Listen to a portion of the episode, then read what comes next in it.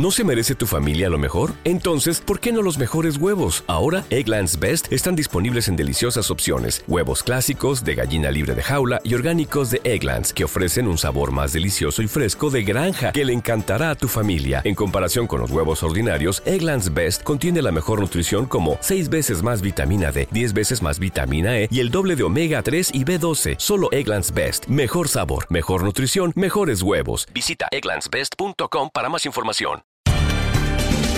Bienvenidos al podcast de Buenos Días América, la revista radial más completa para los hispanos. Política, salud, economía, tendencia y deporte son algunos de nuestros temas. Bienvenidos.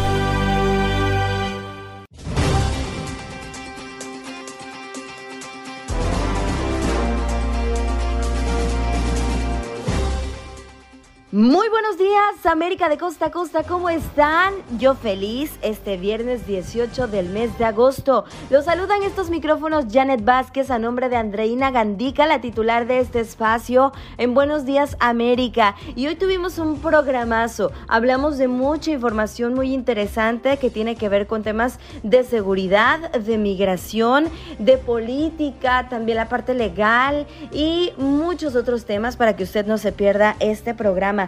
Pero platicamos primero que nada con Pedro Rojas, nuestro corresponsal de Univisión en la Casa Blanca, con lo que ocurre con Donald Trump y este juicio que lleva en Georgia, que arranca en marzo de 2024, de acuerdo a la propuesta de la fiscal, pero también sus abogados del expresidente que están negociando las condiciones de su entrega a la justicia en Georgia. Así que dialogamos de este tema muy interesante, pero también fuimos a hacer una actualización de lo que está pasando en Jalisco, en ese estado mexicano, en donde desaparecieron cinco jóvenes el pasado viernes y ha habido poca respuesta por parte de las autoridades estatales y federales. Ha habido también indignación por esos videos que se revelaron de la presunta, eh, pues el presunto asesinato y la violencia brutal con la que se vive en el país, el asesinato de estos jóvenes, las familias piden respuestas, piden justicia por estos jóvenes desaparecidos en Lagos de Moreno. También, como ya es una costumbre en nuestro segmento de los viernes, nuestro segmento de turismo, Buen Viaje América, nos trasladamos hasta la ciudad de Nashville. Preparen sus maletas porque Camilo Velázquez, viajero colombiano que recorre Estados Unidos, nos platica de esta hermosa ciudad que está de moda. ¿Por qué? Porque ahí se va a llevar a cabo este fin de semana la final de la Leagues Cup. Así es que si van a ir a Nashville o si piensan ir a Nashville, estos son los imperdibles.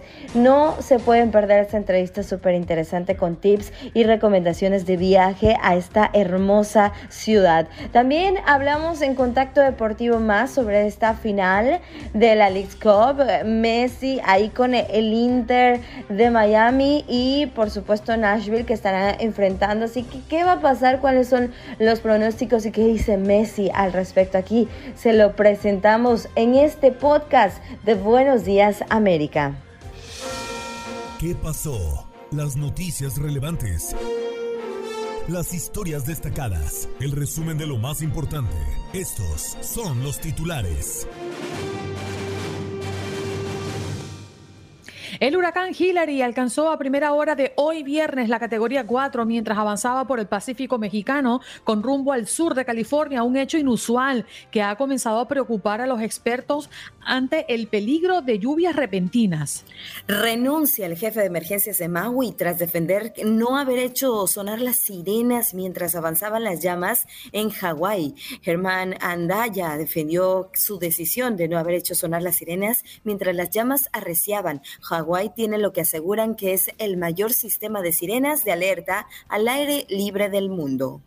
Comprar casa te saldrá más caro. Las tasas hipotecarias suben a un máximo de más de 20 años. Esa tasa de interés clave de los préstamos hipotecarios en Estados Unidos subió recientemente a 7.09%, su, su nivel más alto desde el 2002, según datos de la hipotecaria Fed Mac. Baby, siento que voy a morir. La vida de los presos de Texas en cárceles a temperaturas sofocantes. Más de 60% de las cárceles de Texas siguen sin aire acondicionado o con aire parcial en un año con temperaturas históricas. Aunque el Estado ha ido aumentando el acceso a refrigeración, las familias temen por la supervivencia de los presos. Carlos Nieve, vocero del Departamento de Policía de Nueva York, relata lo que pasó en la tarde de este jueves en Brooklyn, donde una mujer fue detenida por la policía y un adolescente de 17 años que trató de huir terminó herido con armas de fuego en una de sus piernas. La desaparición de cinco jóvenes en Jalisco hace temer un repunte de la violencia más brutal en, en, ese país. Los cinco jóvenes de Jalisco desaparecieron el viernes 11 de agosto en Lagos de Moreno, una violenta zona a la que el grupo de amigos fue para asistir a un festival. Desde ese momento se organizó un operativo de búsqueda. Debemos mencionar que quinto vuelo de deportación, 29 cubanos son regresados a de Miami a la isla. Y es que el vuelo con 29 cubanos que tenía orden de deportación salió ayer en la mañana del aeropuerto de Miami y aterrizó en Cuba después del mediodía. En más noticias, piden ayuda para repatriar niña hispana estrangulada y encontrada envuelta en plástico bajo su cama. La niña de 11 años fue encontrada muerta debajo de su cama en Texas. La pequeña soñaba con regresar a Guatemala para reunirse con su madre y su hermano. Ahora la familia pide ayuda para llevar el cuerpo a su país natal. Las autoridades aún no encuentran al responsable del crimen. Y en Illinois, en Chicago, hay más de mil inmigrantes esperando por un refugio. Actualmente en la ciudad hay 6.465 personas en albergues, mientras que otras 1.080 siguen esperando cupos para los refugios. Además, se sabe que 945 de estos inmigrantes están durmiendo en estaciones de policía y decenas más en el aeropuerto internacional de O'Hare.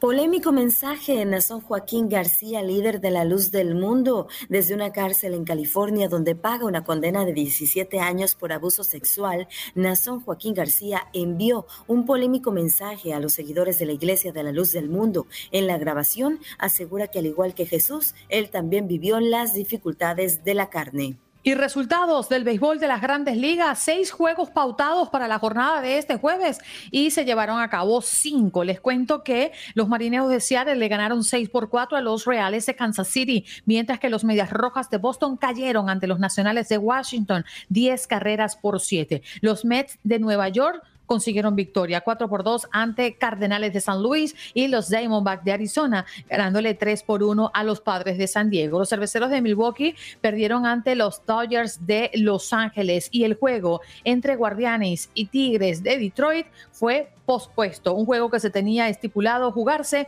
en el Progressive Field. La Casa Blanca siempre es noticia y Pedro Rojas, corresponsal de Univisión, está aquí para contártelo. Buenos días América, desde Washington, D.C. Hola Pedro, muy buenos días, ¿cómo estuvo el viaje?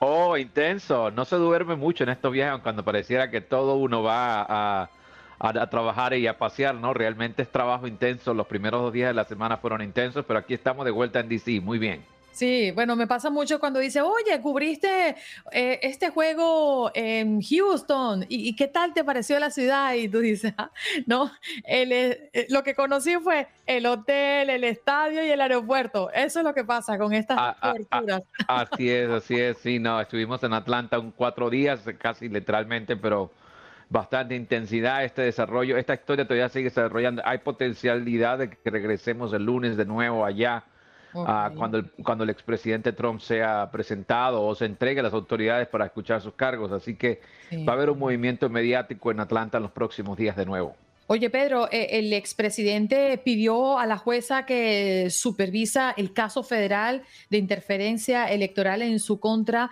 que fije la fecha de juicio para abril 2026. Y por otra parte, ya veíamos justamente a la fiscal que propone que el juicio de Trump en Georgia arranque en marzo del 2024.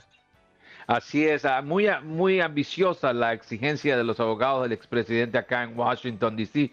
Recordemos que la petición del fiscal especial Jack Smith es que este sea un juicio acelerado. De hecho, se había hablado del día 2 de enero de 2024, es decir, apenas cinco meses o menos de cinco meses donde estamos en este momento. Lo cierto es que son más de 11 millones de páginas de evidencia que tienen que revisar los abogados de Trump. Y esto es solamente parte, porque también hay muchos hard drives, hay mucho equipo que tienen que revisar. Pero lo cierto es que este ha sido un caso muy sonado, ha estado en la opinión pública. Recordemos las grandes audiencias del comité del 6 de enero en el Congreso. En fin, mucha gente tiene manejo o algún conocimiento de la evidencia que se va a presentar allí y en especial en esta ciudad, en Washington, D.C., donde hay un jurado que se va a seleccionar que evidentemente va a tener una clara idea, porque aquí mucha gente vivió muy de cerca, lo vio en la, pantalla de televisión lo que pasó el 6 de enero, así que ah, va a ser una, tarea bien difícil, yo creo que es una aspiración que no, no va a ser eventualmente aprobada por la Corte, pero hay muchos movimientos legales que está haciendo Trump. Mm, ¿Y cuál es el objetivo del gobierno? ¿Negar al presidente y a su abogado una capacidad para prepararse para el juicio? ¿Eso es lo que quisieran ellos? A mi modo de ver, lo que ocurre es que el argumento del Departamento de Justicia en este caso es que si se prolonga por mucho tiempo el juicio, va a ser muy difícil elegir un jurado. Y la razón es bastante específica. Recordemos, el 6 de enero de 2021 todavía sigue fresco en la mente de muchos. Lo hemos visto en reportajes de noticias. Es muy difícil conseguir un ser humano, especialmente en Washington, D.C., que no haya visto o haya leído algo sobre este caso. Es decir, que ya tiene una posición fijada a medida que continúe la campaña presidencial y se siga hablando de este tema, va a ser más difícil. Y existe la potencialidad de que estamos lidiando con un personaje como Trump, que todo lo que lee, todo lo que escucha lo publica en redes sociales. Entonces es muy riesgoso permitir esos espacios. Yo creo que este es el argumento que va a tener el Departamento de Justicia. El riesgo a, que se exponga por un lado la evidencia, a que se revele el nombre de testigos, a que se vaya a, crear una suerte de manera de pensar a los potenciales jurados que vaya a afectar la decisión final. Esta es una de las razones por la que el Departamento de Justicia quisiera acelerar este juicio. Ahora, la jueza Chad Kane va a tener, va a tener un trabajo bastante fuerte en la, audiencia del 28 de agosto. Recordemos, Trump regresa a Washington, D.C. ese día porque va a tener que decirle a él básicamente cuáles son los parámetros de este juicio y por qué ella cree desde el punto legal es importante que esto se acelere. Así que Ah, ella tiene una idea bastante ambiciosa. El fiscal Smith, especial, a Jack Smith, tiene una idea mucho más ambiciosa. Él quisiera seleccionar jurado en diciembre y que el juicio arrancara la primera semana de enero de 2024. Ahora, es bastante difícil porque eh, recordemos que todo defendido tiene derecho a tener oportunidad para revisar la evidencia, poder prepararse lo más apropiadamente. Y además Trump está en medio de una campaña política. Eso es importante. no podemos ignorar la realidad. Su calendario judicial y su calendario político cada día se hacen más ocupados. Claro, y también existe un argumento que quizás puede ser muy válido y poderoso por parte del equipo de Trump, eh, que se refiere al cronograma propuesto por Smith para, para este juicio que estaría entrando en conflicto con los otros casos penales y civiles. Correcto, ¿no? Y, fíjate que la, fiscal especial, la fiscal de distrito en Georgia quiere arrancar el juicio el 4 de marzo de 2024. El caso de Maralago en Florida está pautado para abril, para mayo de 2024. Es decir, en este momento ya, ya, ya el horario, el calendario legal de Trump comienza a, llenarse y no nos podemos olvidar del caso de Nueva York. El caso de Nueva York también está latente, está andante y es otro caso que frente a él. Sí, somos cuatro casos y existe la posibilidad de que esta semana ya se habló de que Trump y algunos aliados también sean acusados en Arizona. Si eso llegara a ocurrir, pues este calendario sería totalmente tomado por las audiencias legales en muchas partes del país. Pedro, y, y, con referencia a esta carrera que bueno, Trump tiene como primer objetivo ser electo el candidato republicano para las elecciones 2024.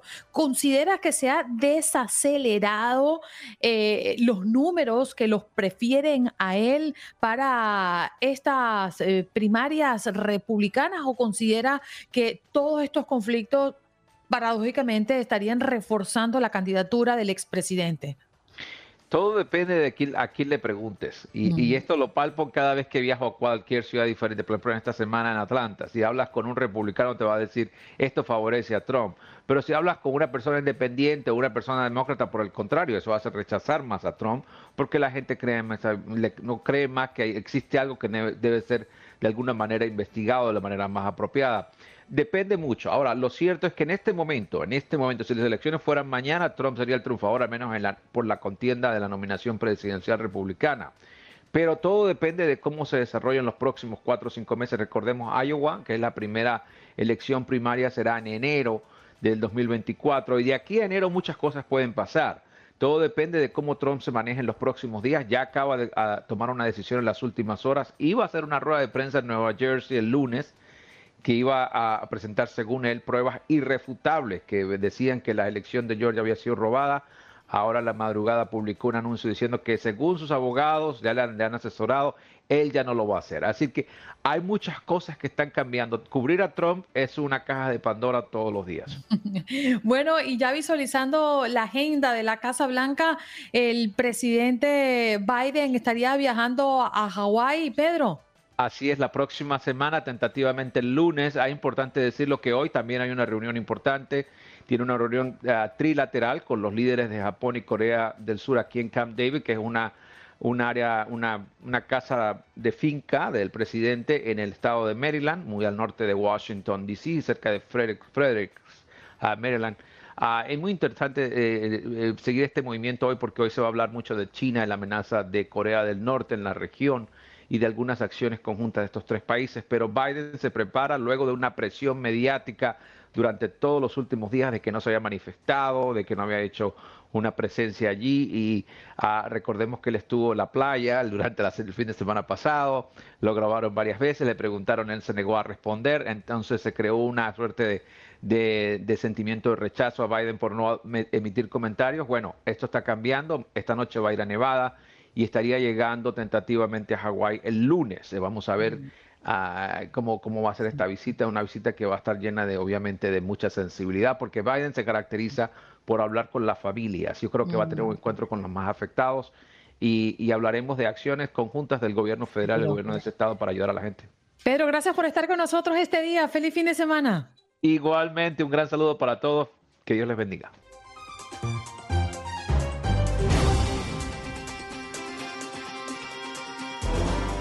Y bueno, vamos a hablar de un tema que ayer tratamos y hemos tenido muchas reacciones, muchos comentarios, muchas llamadas también de gente preocupada por lo que está pasando en México. Una situación verdaderamente compleja, un repunte de la violencia que hace temer que es el más brutal en México, por lo menos en lo que se tenga en los últimos tiempos. Y es que ayer le contábamos de un video de una aparente ejecución que supuestamente contiene los últimos momentos con vida de cinco jóvenes secuestrados recientemente en Jalisco que ha llevado al país de México a los días más oscuros de la brutalidad de los cárteles de la primera década de los 2000. Eh, le hemos platicado de este caso y de todo lo que ha desatado también en reacciones, las autoridades también, eh, la reacción del presidente López Obrador, que bueno, no ha gustado, puesto que se él dijo que no escuchaba y contó un chiste. Pero tenemos en, en, la línea a Israel Rangel, amigo, me da mucho gusto saludarte, periodista de Mega Noticias en Jalisco, y te saludo con gran gusto, pero no así por la información que nos vas a dar y estas reacciones, porque de verdad hay mucha gente preocupada por lo que está pasando en México. ¿Cómo estás? Te saludo y te mando un abrazo hasta Guadalajara. Hola Janet, buenos días, gracias. Igualmente un gusto estar contigo, gracias por la invitación. Sí, la verdad es que eh, Jalisco este año está viviendo un, año de terror. Nuevamente otra vez aparecemos en el reflector del mundo como uno de los países con mayor inseguridad y en este caso pues en el tema de las desapariciones ahora de estos cinco jóvenes de, de Lagos de Moreno y es que el pasado viernes pues se había reportado a estos jóvenes que iban a la feria de Lagos de Moreno, cinco muchachos que se conocían desde la infancia y que bueno, al ir a, la feria pues ya no regresaron a, su casa. ¿Qué ha ocurrido? Porque han sido días muy complicados, al menos para los familiares de estos cinco muchachos ha sido un tormento, un infierno, un calvario. Terriblemente, eh, bueno, ya vimos la reacción también del presidente, una reacción eh, obviamente fuera, fuera de, lo ordinario que podría eh, eh, hacer o decir un presidente eh, burlándose, bueno, al menos así lo hemos visto aquí en la prensa en Jalisco, es una burla lo que ha hecho el presidente con sus comentarios, con la indiferencia. Pero bueno, rápidamente, para no alargarme mucho, Janet, hay, ya hay indicios, obviamente ya la fiscalía ya encontró dos fincas, estas dos fincas, en ellas en la segunda se encontró manchas hemáticas, em, se encontró también un coche que, en el cual había cuatro cuerpos calcinados, Em, todo parece indicar, Janet, que en esta casa, en esta segunda finca, es donde fue la ejecución de estos jóvenes y está casi por confirmarse que en este coche que encontró elementos de la Fiscalía de Jalisco, pues son los cuerpos de estos, de estos jóvenes. Actualmente, eh, y ayer se, platicaba aquí entre algunos compañeros del gremio, eh, sabemos que ese, ese rumbo de Lagos de Moreno, Encarnación de Díaz, que también es un municipio muy, muy caliente en este tema de los desaparecidos, pues hay células delictivas que están ahí eh, comandando, ¿no? Tanto el cártel Jalisco Nueva Generación como el cártel del Mayo Zambada, que por cierto en el video que circula donde se está viendo esta ejecución terrible, eh, señalan algunos expertos que es la forma en cómo eh, asesinan a sus víctimas. Em, por el video que tiene la M y la Z. La M, Z, exactamente. de este grupo o de, este delincuente. Sí, de, esta organización de, del Mayo Zambada. Esto fue lo que también este, señalaban que tenía una razón de ser la MZ que aparecía en, en el video. Eh, precisamente ayer la Fiscalía también informó que se inició ya el proceso de identificación de los restos encontrados en, en la bodega en una bodega que está en la comunidad de Las Trojes, eh, a unos cuantos kilómetros afuera de, Lagos de Moreno, más de 10 hombres armados, se dice que fueron los que bajaron de una pick-up eh, y una camioneta cerrada y fueron directamente hacia donde se encontraban estos cinco jóvenes para poderlos subir y trasladarlos a esta finca. Eh, ¿Qué está pasando con la familia, Janet? Bueno, desde el viernes que se había anunciado que, por cierto, hasta el domingo, Janet, fue cuando eh, se dio todo el escándalo porque los familiares se manifestaron afuera de un partido de fútbol de una copa que se llama Copa Jalisco y a raíz de esa manifestación fue que se empezó a difundir la información de que estos jóvenes no, no eran encontrados, no los localizaban. Bueno, parte de, lo que han dicho los padres de familia, hay uno en particular, el papá de Diego Alberto Lara Santoyo, este joven de 20 años, es el que más ha estado hablando a, los medios, pues obviamente él fue el primero que difundió un video en redes sociales donde pedía a la ciudadanía que si sabían algo de su hijo, pues lo informaran, ¿no? Es el que más ha hablado, pero también otros padres de familia también han estado al pendientes, como es la mamá de Diego, de este mismo este muchacho que, te menciono, y en diversas declaraciones a la prensa, bueno, han contado que estos jóvenes se dedicaban pues a estudiar, a trabajar, pero en su tiempo libre se juntaban para jugar fútbol o simplemente pasar el rato. Estamos hablando que son cinco jóvenes que se conocían desde el kinder, Janet.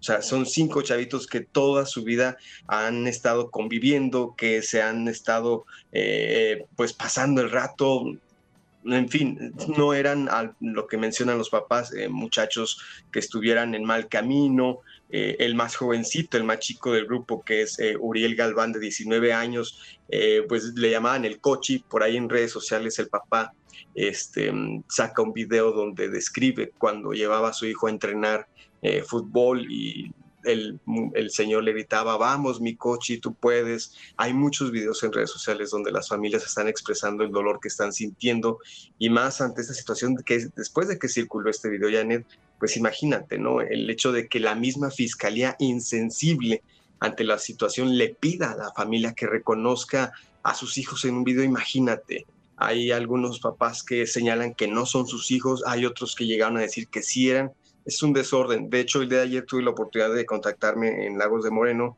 Me decía una persona que habita en el lugar. Obviamente el pueblo está eh, blindado, es muy difícil, eh, hay una tensión terrible la que se vive en Lagos de Moreno, obviamente las manifestaciones a todo el día, eh, campanas de las iglesias, misas todo el día y bueno, la desesperación. ¿Qué pasa ahora por parte del gobierno estatal? Bueno, el gobernador Enrique Alfaro pues, ya se reunió con el alcalde de Lagos de Moreno y con el gabinete de seguridad con el propósito de discutir los avances, obviamente y, lo señalo tal cual. En su momento el gobernador dijo que también le compete al gobierno federal pues ayudar en, en la búsqueda no quiero verme exagerado, pero la verdad es que no, no se han puesto de acuerdo tanto la instancia estatal como la federal, más bien aquí a ver quién es el primero que le atina y al parecer pues en lo que llevan de investigaciones ya se dio con estas dos fincas, con este coche en donde encuentran los restos, falta que se hagan los estudios periciales, Janet.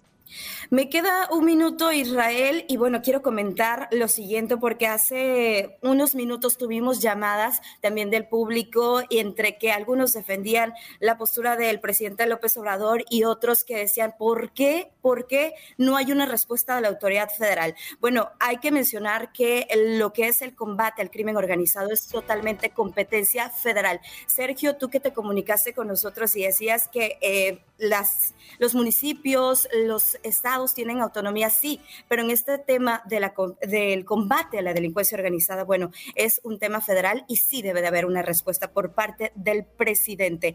Israel, muchísimas gracias por, eh, tus, eh, por tu comentario, por dejarnos saber lo que está pasando en Jalisco. Estamos preocupados, por supuesto, por la violencia que se vive en el país cuando hay más de 100 mil desaparecidos y cuando en Lagos de Moreno pues ocurren eh, desapariciones muy seguido, muy frecuente. Y bueno, las familias quieren respuestas, quieren justicias. Israel, gracias. Te mando un abrazo. Israel Rangel, periodista de Mega Noticias en Jalisco. Gracias, Janet. Bonito día. Hasta luego. Preparen sus maletas y escojan el mejor asiento. Es momento de darnos una vuelta por Estados Unidos y América Latina. Conociendo, viajando y turisteando. Buen viaje a América. Y agarramos nuestras maletas, sí, agarramos nuestras maletas para irnos a viajar por América y en esta ocasión a una ciudad que está de moda, ¿eh? Porque se viene la final de la League Cup y Nashville se ha puesto de moda para platicar de las recomendaciones de viaje. Tenemos y saludamos con muchísimo gusto a Camilo Velázquez. Él es viajero colombiano que recorre Estados Unidos y que hoy nos va a presentar lo más destacado y lo que no nos podemos perder de esta hermosa ciudad de Nashville. Camilo, bienvenido, ¿cómo estás? Muy buenos días. Hola, buenos días, ¿cómo estás? Extraordinario y queremos saber ya todo de esta ciudad, Nashville, eh, porque pues sí, ya lo mencionamos desde antes, desde hace eh, un rato en el programa, Andreina lo comentó también, es que está de moda Nashville y mucha gente seguramente va a estar este fin de semana en tu ciudad para ir a la final de la League's Cup. Sí, la final es un tema que se está poniendo eh, muy interesante. Hay tickets, o sea, con precios loquísimos, pero pues es bueno que todo ese, todo ese turismo venga para ayudar a, mover la economía de la ciudad y a crecer el fútbol en, en, pues en la ciudad en general. Por supuesto. Pero cuéntanos, Camilo, ¿qué es lo que no nos debemos perder? ¿Qué debemos de llevar en la maleta? ¿Cuáles son esos lugares a los que tenemos que asistir como turista si viajamos a la ciudad de Nashville? Bueno, mira, imperdible en Nashville, eh, downtown, eh, Broadway, que es como la calle principal, es lo principal, o sea, lo, es lo que uno más debe visitar, ir a sus terrazas, si tienen alguna despedida soltera, pues esta es la ciudad para hacerla, hay mucha fiesta y por algo le llaman también Nash Vegas. la música country aquí es algo icónico, entonces sí o sí, o sea, tienen que después del partido o a la previa del partido ir a uno de estos bares en, en downtown y escuchar música local, aprender de los locales y ver, y ver también ellos cómo, cómo viven y pues a dónde es que salen hay un lugar muy bonito que me gusta acá, que se llama, bueno, que es el Partenón, y es una réplica del Partenón de Atenas. De hecho, es la única réplica en el mundo a, escala real del Partenón de Atenas y tiene una estatua de Atenea en bronce dentro de él, una estatua como de, creo que es como de 20 metros de alto, o sea, es una estatua grandísima. también hay un, hay un hotel que se llama el Gran Ole Opry, que tiene más o menos, o sea, es, es, es, un resort que tiene básicamente una jungla por dentro. Entonces tiene lagos, tiene ríos, Ah, tiene muchos restaurantes en, pues, eh, para visitar y todo es completamente gratis. Camilo, a, mm. ti te gusta la fiesta, ¿eh? Como buen colombiano. sí, me encanta. ¿Por, sí, aquí, Nashville para vivir? ¿O qué sí, pues también. realmente me gusta mucho de la ciudad. No es una ciudad tan grande como de la que yo, yo vengo a Bogotá. Y aunque pues Bogotá es grande, Nashville no es tan grande. Entonces siento que es muy fácil de recorrer no pareciera, pero tiene mucho por explorar y por eso también fue, o sea, me gustó empezar a crear contenido a raíz de, la ciudad, porque no está tan explorada como debería y me gusta poder mostrar eso que, que la ciudad tiene. Claro, además de que es una ciudad también tecnológica y ya mencionaste que tiene también estos atractivos, pero cuéntanos del clima, ¿cómo es el clima en Nashville? ¿Qué hay que llevar? ¿Hace mucho frío? ¿No hace tanto frío? ¿Cómo es? Bueno, ahorita como estamos en ese paso del verano al otoño, el clima está loquísimo. Entonces en la mañana te puede hacer un poco de frío, entre las 12 del día y las 5 de la tarde puede hacer mucho calor y después de las 5 de la tarde ya se pone templado. A veces llueve, a veces no llueve. Entonces tienen que, pues lo que yo hago personalmente es estar mirando la app del clima todos los días y siempre le pregunto a Siri o a Google Home cómo va a estar el clima ese día para saber um, cómo, o sea, cómo maleta no puede faltar ropa de verano. Y, también para abrigarnos. En la maleta Exacto. no Ahorita, sí. Exacto. Una ropa de verano para estos días, pero un saco que te abrigue por si acaso. Camilo, ¿qué nos recomiendas comer? ¿A dónde tenemos que ir eh, para pues disfrutar de esa gastronomía que también como latinos nos encanta probar? Sí, mira, yo tengo varios lugares que son como mis favoritos. el primero, y, siento también que la comida típica como de Nashville y del sur, centro del país, es el barbecue, ¿no? Entonces, en la 12 South, que es en la parte sur del país, hay un lugar que se llama eh, Edley's Barbecue, donde venden pues precisamente barbecue, te puedes tomar un par de cervezas, ir a conocer con tus amigos, con la familia. Y en esa misma zona hay muchos más restaurantes que es como, yo le llamo como si fuese la zona hipster o la zona, así como alternativa de Nashville. Es muy instagramable, es muy linda y tiene también eh, pues muchos lugares más para comer. Hay otra ahí que queda por ese, esa misma cuadra que se llama Five Daughters Bakery, donde venden unas donas que son imperdibles porque no son, no son como donuts normales, sino que son de muchas capas y están rellenas de lo que uno le quiera poner. Entonces son muy ricas también. Mm, y la comida y la comida típica, sí, son deliciosas. Y la comida típica de Nashville es el hot chicken, como el pollo picante.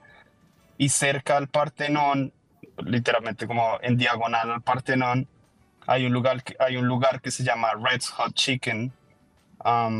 No se ve tan bonito a primera vista, pero es un lugar donde los locales comen. Entonces tú sabes que donde se hace fila de gente que vive ahí es porque la comida es buena. Y sí es muy rica, ya lo he comprobado varias veces.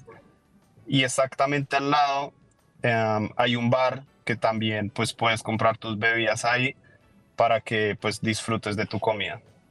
Claro. Camilo, dinos algo, ¿es cara o no es cara la ciudad? Mm, pues no se me hace, no tanto. Ah, obviamente, pues como todo ha subido de precio, pero siento que es relativamente asequible una comida, pues puede ser de 20 a 25 dólares por persona con pues, tu comida y tu bebida, o obviamente depende de la zona a la que vayas en downtown. pues si te vas a tomar una cerveza te puede costar de, de 8 a 15 dólares que siento que es un precio promedio, o sea, no es barata, pero tampoco es exageradamente cara, es promedio. Camilo Velázquez, viajero colombiano que recorre Estados Unidos y bueno, da recomendaciones sobre Nashville. Dinos, Camilo, por favor, ¿dónde te podemos seguir y encontrar en las redes sociales para más recomendaciones? Claro que sí, en, Instagram y TikTok aparezco como Crespo Traveler, ah, porque tengo caballo crespo, pero hoy tengo gorra. ¿O como Elvis ah. Crespo? ah, sí, exactamente, Crespo Traveler, y ahí me pueden encontrar en Instagram para más tips de viajes y aventuras por Estados Unidos. Extraordinario, muchísimas gracias Camilo, te saludamos y disfruta el fin de semana que seguramente va a estar bastante movidito ahí en tu ciudad por esta gran final de la Leagues Cup. Gracias. Gracias, que estén bien. Bueno, vámonos de inmediato a escuchar a Messi. Lo prometido es deuda. Ayer, de hecho, dio una rueda de prensa, compartió con los medios de comunicación, pero además le dio una entrevista exclusiva a nuestro compañero Mark Rosas de TUDN y esto es parte de lo que dijo el crack, la pulga, el astro argentino. Leo, muchas gracias por atendernos. Si me dicen hace 20 años que íbamos a estar aquí en Miami entrevistándote, no, no me la creo. Cómo cambiaron las cosas. No te voy a preguntar cómo estás, porque creo que eh, lo demuestras con tu sonrisa, no solo fuera de la cancha, sino sobre todo en, en la cancha. Pero dejando de lado el Mundial, donde tú, obviamente te vimos eh, muy feliz, eh, ¿cómo, ¿cómo, estás viviendo todo esto? te vemos sonreír constantemente en la cancha y obviamente cuando vemos a Leo sonriendo saca lo mejor de Leo. No, la verdad que estoy disfrutando muchísimo. Eh, como dije mi llegada, como dije recién, eh, es un lugar donde, donde elegimos estar, donde con la familia tomó la decisión de, de, venir a, este lugar y cuando uno elige dónde quiere estar es mucho más fácil todo, ¿no? Eh, la verdad que veo feliz a, a, mi familia, veo feliz a los chicos, disfrutar del día a día con ganas de que empiece el cole también, ya para entrar en la, dinámica y el día a día de, ellos, yo disfrutando de, venir a este lugar, de querer pasar tiempo, de entrenar, de quedarme después del entrenamiento, de compartir cosas con mi compañero, prácticamente lo que hice toda mi vida y, poder encontrarlo en este momento otra vez para mí, para mí es una gran felicidad. Una de las razones por las que dijiste que tomabas esta decisión de venir aquí eran tus hijos, era tu familia. Recuerdo el primer partido y lo hablamos. Después del gol espectacular que nos maravilla a todos, hay un gesto que es el de ir a celebrar el gol con tus hijos. Quizás no lo habías hecho nunca antes en tu carrera. ¿Qué, representó eso? No, fue, fue hermoso, ¿no? Fue hermoso por, porque nunca me había pasado de, vivir estos momentos tan, tan cerquita, de compartir eh, eh, el partido con ellos al lado y, y poder ser poder hacer eso fue, fue maravilloso, diferente, algo nuevo y, fue, fue muy lindo, de ahí también salieron los, los, festejos que vinieron posteriormente, ¿no? Por eso, por eso estamos disfrutando de muchísimas cosas que antes no, no habíamos pasado y al mismo tiempo haciendo lo que veníamos haciendo siempre, ¿no? Compitiendo, querer ganar, querer seguir consiguiendo cosas, querer seguir ayudando al equipo a que, a que siga creciendo como lo viene haciendo durante todos estos años. Y nada, con todo eso, eh, ir de a poquito. ¿Qué, ¿Qué, te has encontrado futbolísticamente hablando? Porque sé, y lo hemos hablado, que obviamente ves fútbol de todo el mundo y conoces fútbol de todo el mundo, pero ya estando aquí, eh, el nivel de los equipos mexicanos, el nivel de los equipos de la MLS, aunque es una competencia diferente como, como la League Cup, ¿qué te has encontrado? Y sobre todo en comparación al, al, fútbol europeo, que es donde has pasado toda tu vida.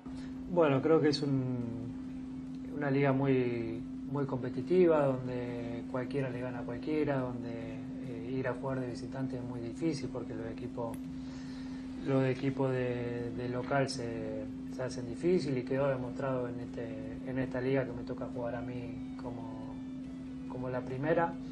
Que, que, le compiten igual igual a los equipos mexicanos, que después sí puede buscar mil razones y, y puede eh, discutir muchísimas cosas, pero, pero la verdad, la verdad eh, a los equipos mexicanos se les hacía muy, muy difícil ganar a los equipos de Estados Unidos. De hecho, llegaron dos equipos de la Liga MLS a la, a la, a la final. Creo que a nivel de selección eh, Estados Unidos creció muchísimo también, viene creciendo durante hace años ya y, y quedó mostrado con los últimos resultados a nivel selección en el Mundial que hizo eh, un, gran, un gran mundial, sobre todo dejando una, una gran imagen, ¿no? compitiendo contra, contra todas las selecciones que le tocó competir de igual a igual, quedando afuera contra Holanda creo que fue, con una Holanda que era, que era muy, muy dura, pero también tuvo su momento de Estados Unidos por, como para poder hacerse con el partido.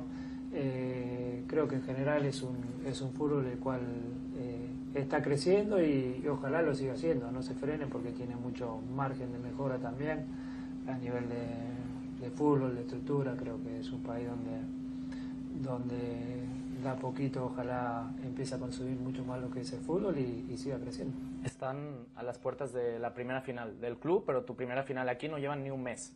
Aquí el equipo y poder competir tan, tan rápido de esta forma. Bueno, cuando llegamos, sobre todo la llegada del Tata, ¿no? que creo que fue un cambio muy, muy grande para el equipo porque es una idea clara la que él, la que él tiene y la que demostró durante toda su, su carrera como, como entrenador, por todos los lados que estuvo y que el equipo lo agarrara tan rápido y sobre todo tenga la personalidad de, intentarlo y de querer hacer lo que el técnico le pedía era es lo más importante, ¿no? Eh, sobre todo tener la personalidad para jugar de, de, esa manera y cuando veíamos el, eh, el día a día y teníamos la oportunidad de, de, un nuevo comienzo, por así decirlo, empezar de cero todos juntos y de, de una nueva oportunidad en esta competición, el objetivo era era competirle y llegar a lo, a lo más lejos posible.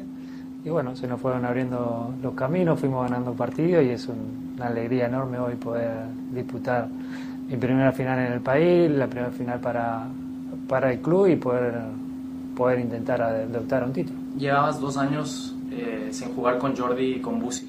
¿Cómo ha sido ese reencuentro? Más allá de la cancha también, que lo hemos visto, ¿no? El primer partido eh, Busi siempre con el radar buscándote prácticamente sin mirarlo, de Jordi, primera asistencia en el primer partido también, pero ¿cómo ha sido ese reencuentro para ustedes? Ah, fue hermoso, ¿no? Tenemos una, una relación de, de, amistad, compartimos mucho durante muchísimos años, eh, los dos años que estuvimos eh, en diferentes equipos también seguíamos en contacto, seguíamos viendo cuando, cuando podíamos, nuestras familias son, son amigos también y, y bueno, fue fue y es hermoso poder volver a vivir todo eso desde, desde otro lado, en otro país, en otras competiciones, pero, pero disfrutando como cuando, cuando estábamos en Barcelona.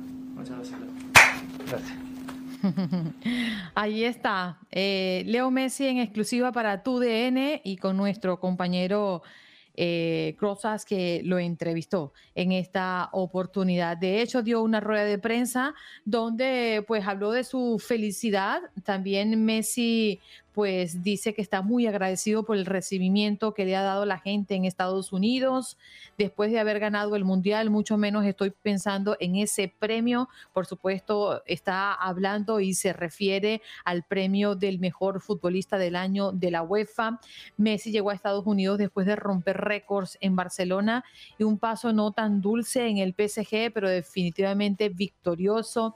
Debemos mencionar que Messi ha marcado nueve goles en seis partidos de la Liga Cup y mañana sábado estará enfrentándose a Nashville en Tennessee para conseguir su primer título en, bueno, prácticamente un mes, eh, su estadía en Inter Miami. La verdad me siento muy feliz como he repetido antes, en un lugar que elegí para venir y lo elegí con mi familia. Eh, no elegí este lugar de un día para otro, ha dicho y ha confirmado Messi. Así que bueno, es parte de lo que hemos escuchado, Janet, en una rueda de prensa y en unas declaraciones exclusivas para tu DN que todo el planeta estaba esperando, porque debemos mencionar que Messi desde que llegó no había dado unas declaraciones así tan exclusivas y tan directas para la prensa de todo el país. Sí, luego Messi es tímido, ¿no? No le gusta mucho hablar a la prensa, pero ya, ya por fin la escuchamos en esta también entrevista exclusiva que dio para tu DN Radio y aquí, aquí la se lo trajimos para que escuchara las palabras de la pulga.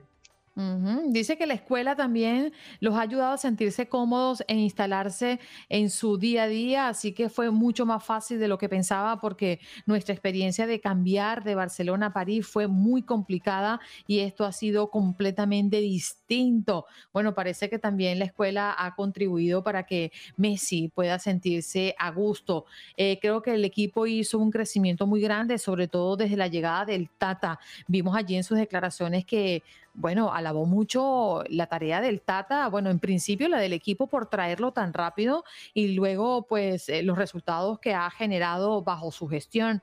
Dice que está muy feliz por la decisión que tomaron, que no solo por lo deportivo, también por lo familiar. El recibimiento de la gente fue extraordinario, no solo en Miami, también en Estados Unidos en general.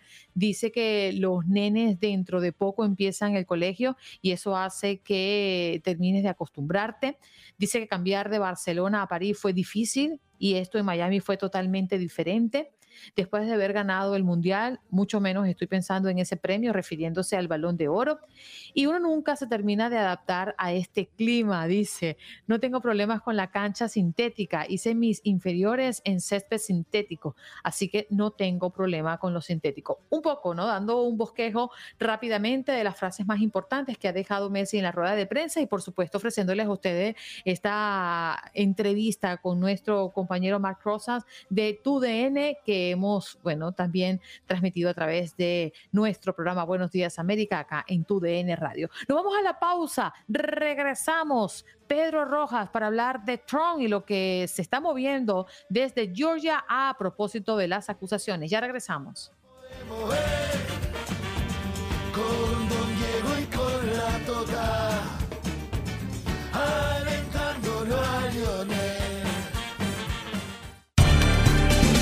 Estás escuchando el podcast de Buenos Días América, la revista radial más completa para los hispanos. Escúchanos en las diferentes plataformas: Euforia, Spotify, TuneIn y iHeartRadio.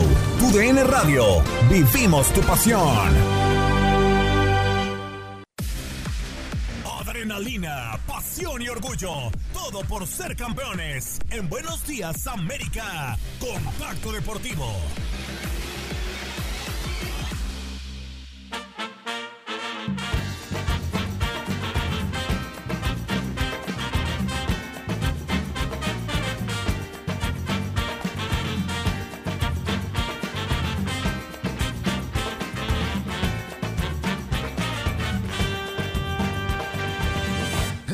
Argentina nací, tierra de Diego y Leonel, de los pibes de Malvinas que jamás olvidaré.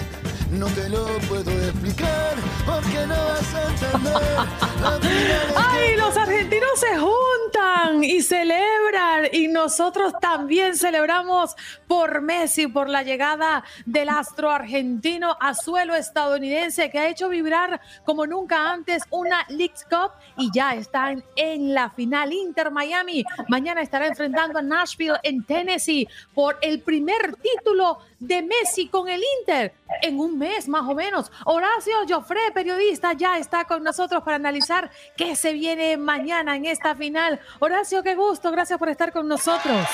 Hola, hola Andreina, gracias a vos por invitarme. Y bueno, nunca más justa esta canción. Hoy es 18, otro mes más de ser campeones del mundo. Realmente muy, muy contento. Cada 18 vamos a estar festejando nosotros. Y bueno, y lo de mañana lo de mañana puede ser otro título para Lionel Messi. Sería el número 43 en su historia y estaría igualando a Dani Alves. Y bueno, con posibilidades de pasarlo en cualquier momento.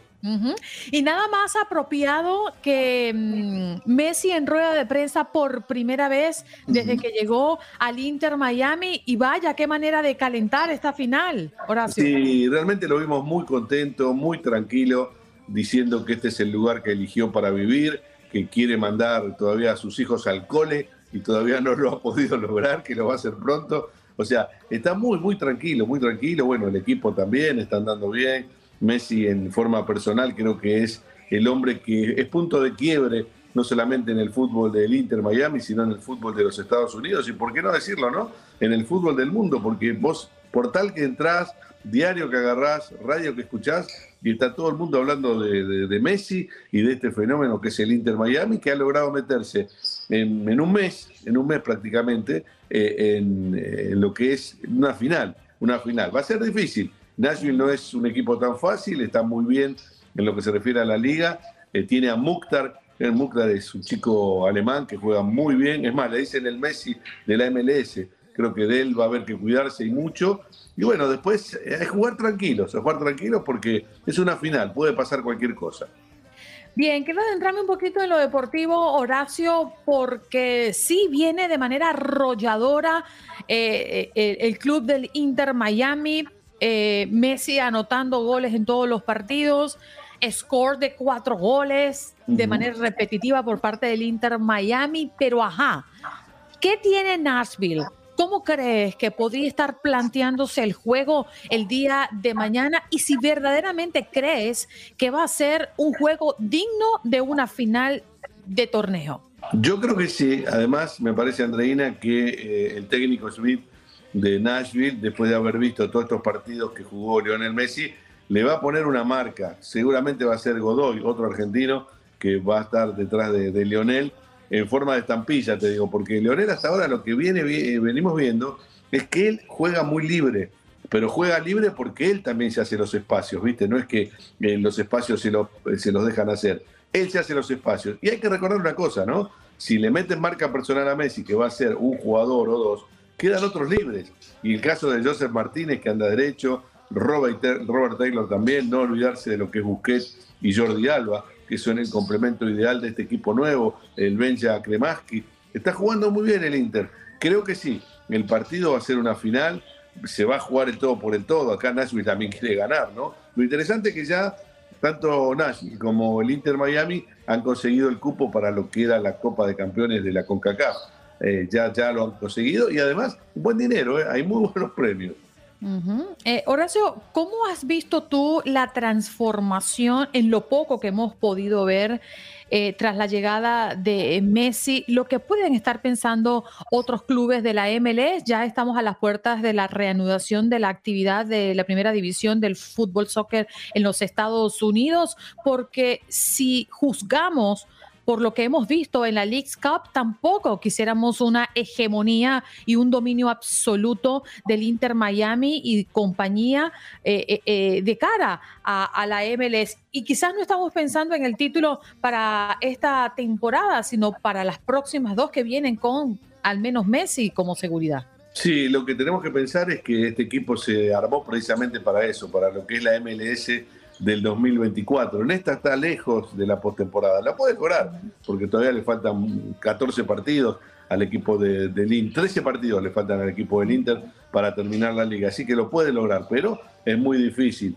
A mí me parece que el Tata Martino pensó en armar un equipo para la próxima temporada y también quizás sume más jugadores para la próxima temporada cuando se abra el libro de pases. Los otros conjuntos de la MLS, y bueno, pensando en esta eh, en esto que hizo el Inter, seguramente para lo que es la temporada próxima van a traer jugadores eh, de nivel. Y ojo, eh, ojo, cuidado porque la Liga Árabe se los está robando. Eh.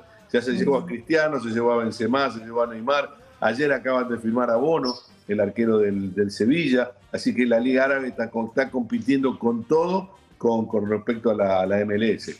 Mm. Viendo la MLS y viendo el, fútbol de Arabia Saudita, ¿Cómo está quedando parado el fútbol europeo? No, el fútbol europeo sigue teniendo ese escalón mucho más arriba, ¿no? Por muchas circunstancias, por la importancia, eh, por los jugadores que hay. Eh, la liga inglesa, para mí, que es en la que mejor se juega, es una liga espectacular. Ni que hablar también de la liga española y la liga italiana, que están sumando cada vez más. Se ha quedado ahora un poco retrasada, me parece, la liga francesa, ¿no? Le ha quedado Mbappé solamente y no sé hasta cuándo, porque Mbappé en cualquier momento agarra la valija y también se va al Paris Saint-Germain. Adiós, que no me vieron. Lo deja huérfano al Paris Saint-Germain. Sí, todavía para, para llegar a, a esas ligas falta mucho, pero algo interesante es que de a poquito, y lo dijo Jorge Más, uno de los dueños del Inter, vamos a tratar de parecernos a la liga inglesa, que es, digamos, la, la Premier es espectacular, reitero. Pero de a poco, de a poco esto recién empezó. Hay que recordar que Messi hace un mes llegó nada más y, y, esta Alex hace un mes que se está jugando. Sí, y lo que se teme es que con la salida o con la el término de la participación de Messi en la MLS cuando le toque retirarse, pues no deje ese fervor y no deje esa cama servida para que la MLS pueda seguir creciendo, muy a pesar de que Messi ha llegado para levantar a un club y, e impulsar a una liga que necesitaba de esto para seguir apostando y para seguir creciendo. Ojalá que el trabajo también, no solamente del Inter Miami, sino de otros clubes, de traer a jugadores de nivel y mantener y subir el nivel de la MLS, haga que esta liga realmente y de manera consistente crezca y que Messi signifique un impulso y no una moda y un momento pasajero en la MLS. Esa es una reflexión importantísima la que haces, Andreina, porque claro, nos tenemos que preguntar qué pasa cuando Messi se vaya o cuando abandone el fútbol. Por ahora lo tenemos. Sabemos que el año próximo va a estar jugando también, que hay Copa América el año próximo aquí en los Estados Unidos. Después en el 2025 tenemos el Mundial de Clubes, que seguramente Messi va a estar pero ya para el 2026, y ahí, viste, ojalá, ojalá llegue al Mundial, aunque sea para que pateen los tiros libres, viste, pero que llegue. que llegue. Horacio, gracias por estar con nosotros. Nos reencontramos en un ratito nada más para toda nuestra gente en Houston, en Encanchado, en la 93.3 FM. Estaremos compartiendo también con Horacio analizando estos temas y, por supuesto, la final de la League's Cup mañana en Tennessee. Lamentablemente no tendremos este juego en Miami por la caída de Monterrey, pero sí, lo estaremos viviendo a las 9 de la noche, hora del este. Inter Miami con Nashville en la final de la League Cup. Horacio, muchas gracias por tu tiempo. Gracias, Andreina, y recordando que a las 8 de la noche ya estamos con la previa, ¿eh? por tu así que el que no lo pueda ver o el que no tenga la platita para pagar a la gente de la manzanita, que nos escuche. Y con Horacio, imperdible. Gracias, Horacio. Gracias. Chao, chao. Un abrazo. Chao, chao, chao.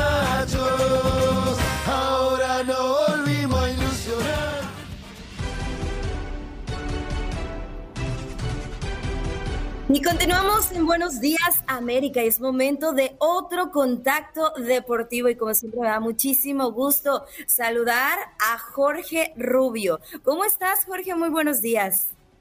Janet, gusto saludarte. Buenos días América, toda la gente que ya está con nosotros listos para seguir platicando con, todos ustedes, eh, por supuesto, porque hoy arranca, hoy arranca ya por fin, después del papelón que fue la League Cup para la Liga MX, para el fútbol mexicano, hoy por fin arranca eh, la actividad de la Liga MX con triple cartelera en tu DN Radio, Janet. Triple cartelera tenemos hoy triple cartelera y se pone muy interesante. ¿eh? Ya estamos esperando a don Enrique Borja porque también se va a conectar con nosotros y nos va a platicar sus impresiones, también lo que se espera para este fin de semana de fútbol y por supuesto eh, tenemos final del Cup, pero el fútbol mexicano, lástima que bueno, no vamos, no hay eh, equipos mexicanos en esta final. Nos hubiera encantado que estuviera ahí, pero bueno, eso es otro cuento y ya tenemos a don Enrique Borja que también está para platicar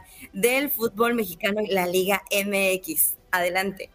Saludamos con muchísimo gusto a don Enrique Borja. Don Enrique, bienvenido. Qué gusto estar con, usted una vez más por acá en, Buenos Días América. Eh, regresa a la Liga MX, platicábamos aquí con, con Janet y preguntarle eh, qué podemos esperar de la Chivas Reyes del Guadalajara, uno de los equipos que, más papelón hizo en la League's Cup, perdió credibilidad más allá de que siguen siendo los líderes del torneo. ¿Cómo está? Me da mucho gusto darte, mi querido Jorge Janet, un abrazo, saludarlos. Perdón, vengo llegando de entrenar, así es que ves estas fachas, pero con muchísimo gusto nos vamos temprano. Bueno, primero que nada, de energía. independientemente del papel que no hicieron buenos, no solamente Chivas, Chivas por la significancia que tiene, porque venía además con tres partidos ganados dentro del torneo, venía jugando muy bien y era uno de los favoritos inclusive, porque sabías que iba a jugar en Estados Unidos con todo lo que es el público y jugar de local. Por eso es eh, la palabra fracaso tan fuerte, pero eso no, no, no, también no le permite a los demás equipos decir que no tuvieron una muy mal, muy mal participación dentro de esto. Entonces yo creo que Chivas tiene que volver otra vez a lo que fue su origen, de los, del campeonato, tres partidos ganados con los jugadores bien, ahora con muchos de ellos recuperados físicamente de algunas molestias o alguna lesión. Y aparte, lo más, lo, lo más importante que siento yo, la mentalidad de tres o cuatro jugadores que son vitales para Chivas, principalmente Alexis, el momento Guzmán y el Guti. Yo creo que son algo eh, de lo que la gente está esperando que Chivas vuelva a eso, precisamente por lo que significa, Jorge. Sí, completamente de acuerdo, don Enrique, eh, que, tiene que mantener ese paso. Otro de los equipos que generan muchísimas dudas es la máquina de Cruz Azul. Salió el Tuca Ferretti después del X Cup. Llega Joaquín Moreno, que es uno de los habituales cada que, que hay algún problema en Cruz Azul. ¿Cómo le irá a la máquina en este reinicio del torneo? Parece que Joaquín Moreno es el que se queda por el resto del torneo. ¿Qué podemos esperar del Cruz Azul, don Enrique? Yo decía que siempre, lamentablemente, eh, Cruz Azul, debido a su historia, a que es uno de los cuatro grandes, a esa gran afición y gran exigencia, ha tenido muchos problemas desde que fue campeón. El cambio de entrenadores, eh, brincan en un momento de esto al otro. Ahora Joaquín nuevamente eh, de, de técnico, ojalá le vaya muy bien pero es tratar de que se pongan en orden a nivel directivo, cuerpo técnico, jugadores, porque la responsabilidad que tienen como equipo grande es esa, Jorge, y tú lo sabes perfectamente. Tienes que, que, que hacer algo bien por tu afición. En, en la League Cup, yo creo que en el primer tiempo hubieran, hubieran podido ganar por cuatro goles a cero, después le voltean el partido. Y después en este mismo torneo, al finalizar, le dan, le despiden al Tuca. O sea, yo no entiendo muchas veces ese balance a nivel directivo que hacen para tomar decisiones. La respeto, porque son autónomos, pero definitivamente hay momentos que la máquina pues debe de pelear por los jugadores que tiene y por todo lo que te acabo de platicar, mucho mejor de lo que lo está haciendo ahorita, ¿no? Sí, de acuerdo, de acuerdo. Y, y hablando de las Águilas del la América, sus Águilas del América, don Enrique, eh, Quiñones que, regresa al Jalisco, ¿sí o no? Quiñones regresa. estadio que traen en la cancha ahorita destrozada por un concierto que hubo de Romeo Santos, ahí estuvimos y estuvo a reventar. Condiciones pésimas para la cancha, ¿qué se puede esperar de este partido? Y bueno, un Quiñones que, que está de vuelta ahí en, en este recinto. Lo acabas de decir, precisamente los futbolistas necesitan la cancha mientras mejor esté la cancha, mejor tipo de fútbol, eh, sería una obligación para los jugadores eh, hacerlo mejor, con una cancha bien. Nosotros vimos las, las imágenes del estadio y están terribles, pero por otro lado también Maffer ayer, nuestra compañera, estaba platicando en algunos programas que le habían metido realmente un trabajo mucho, muy importante, inclusive hubo eh, la Universidad de Guadalajara que le tocaba jugar, lo cambiaron a Tepa para el partido, o sea, han tomado medidas para tratar dos cosas, primero tratar de hacer lo que es la tecnología para mejorar la cancha lo mejor posible y otro esperando que las cuestiones climatológicas, los aguaceros que están cayendo, las tormentas eléctricas, permitan llevar a cabo el partido. Hay cosas que puedes componer de aquí al domingo y ojalá sea lo de la cancha y ojalá no venga porque está lloviendo en todo el país y creo que está entrando inclusive Hillary por allá por, por ese lado que le puede tocar también algo a Guadalajara. Hay que tener cuidado pero definitivamente tienes toda la razón. Mientras mejor esté la cancha, es mejor, porque no solamente es por jugar fútbol, sino por las posibles lesiones que puede haber. Eso es lo más complicado, Janet. Sí. Sí, eh, la situación del estadio sí quedó muy desbaratada por segunda ocasión por conciertos, ¿no? Al final de cuentas en el Estadio Jalisco. ¿Qué, qué tiene que hacer André Jardine, don Enrique Borja? Porque la realidad es que el equipo sigue pareciendo muy desbalanceado mucho adelante, ¿no? Grandes delanteros, pero atrás sigue la gran duda, ¿no? Eh, ¿Cómo ajustar la defensa? ¿Qué tiene que hacer André Jardine con estas Águilas del América? Mira, tocas un punto muy importante porque no solamente es de ahorita que entró Jardine, ha venido padeciendo en un momento de la defensiva prácticamente inclusive con el Tano. Yo creo que una de las piezas probablemente, no, no las piezas de las funciones ha sido la defensiva. Yo creo que de media cancha para adelante, inclusive también los laterales, está muy fuerte. Y hay veces que está muy bien Cáceres y en un momento dado Israel andan bien, pero hay veces cuando entra Araujo no ha hecho esa, esa química que se necesita para tener un defensa central mucho más sobrado. Ahora vamos a ver con el Emilio Lara, que creo que es la persona que puede meter porque juega esa posición aparte de derecho. Es un muchacho que había debutado y debutado muy bien, Emilio Lara, de lateral y de central.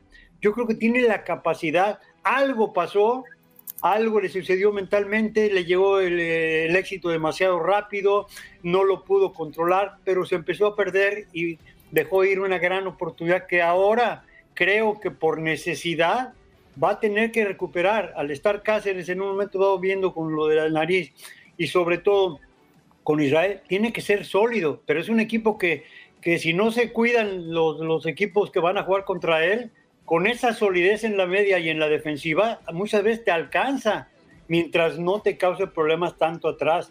Pero claro que debe estar preocupado Jardine por mejorar la parte defensiva. Creo yo que le hace falta un jugador, un central sólido, fuerte para que acompañe y sobre todo Israel, que es muy joven también, para poderlo hacer. Y las laterales, pues tienes a Kevin, que está jugando muy bien, Luis Fuentes por otro lado. Y de ahí para adelante, que te quiero decir, creo que sabes que es uno de los equipos más importantes.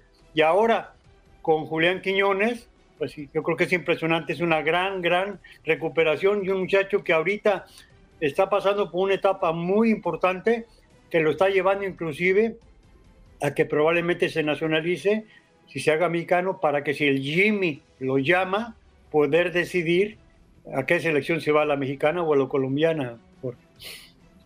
Sí, correcto. ¿Qué, ¿Qué, opina de esa decisión, don Enrique? Por último, y agradeciéndole estos minutos en Buenos Días América, de llevar a Julián Quiñones a la selección mexicana de fútbol. Mira, Creo que tenemos pocos futbolistas como él. ¿eh? Exacto. Pero ¿sabes qué es importante, Jorge? Tenemos que ir por pasos rápidos. Primero, necesita tener la nacionalidad, necesita hacerlo. La cuestión legal, primero, antes que nada. Sin esa no se puede hacer nada.